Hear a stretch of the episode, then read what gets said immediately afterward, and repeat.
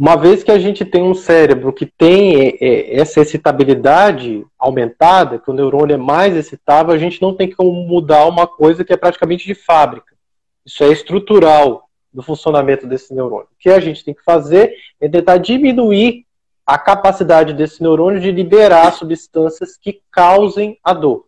Então, por esse motivo, pessoal, toda vez que a gente utiliza muito analgésico, é um sinal de que nós estamos precisando de prevenir lançar a mão de um tratamento que a gente chama de preventivo, tentando inibir o surgimento da dor. A gente utiliza, é, utiliza é, várias opções terapêuticas, né? Ela comentou um pouquinho sobre o remédio e quando chegou por volta de 2011, um estudo denominado PREMPT trouxe a possibilidade da gente utilizar a toxina botulínica na prevenção, na redução do número de crises desses pacientes que têm enxaqueca crônica.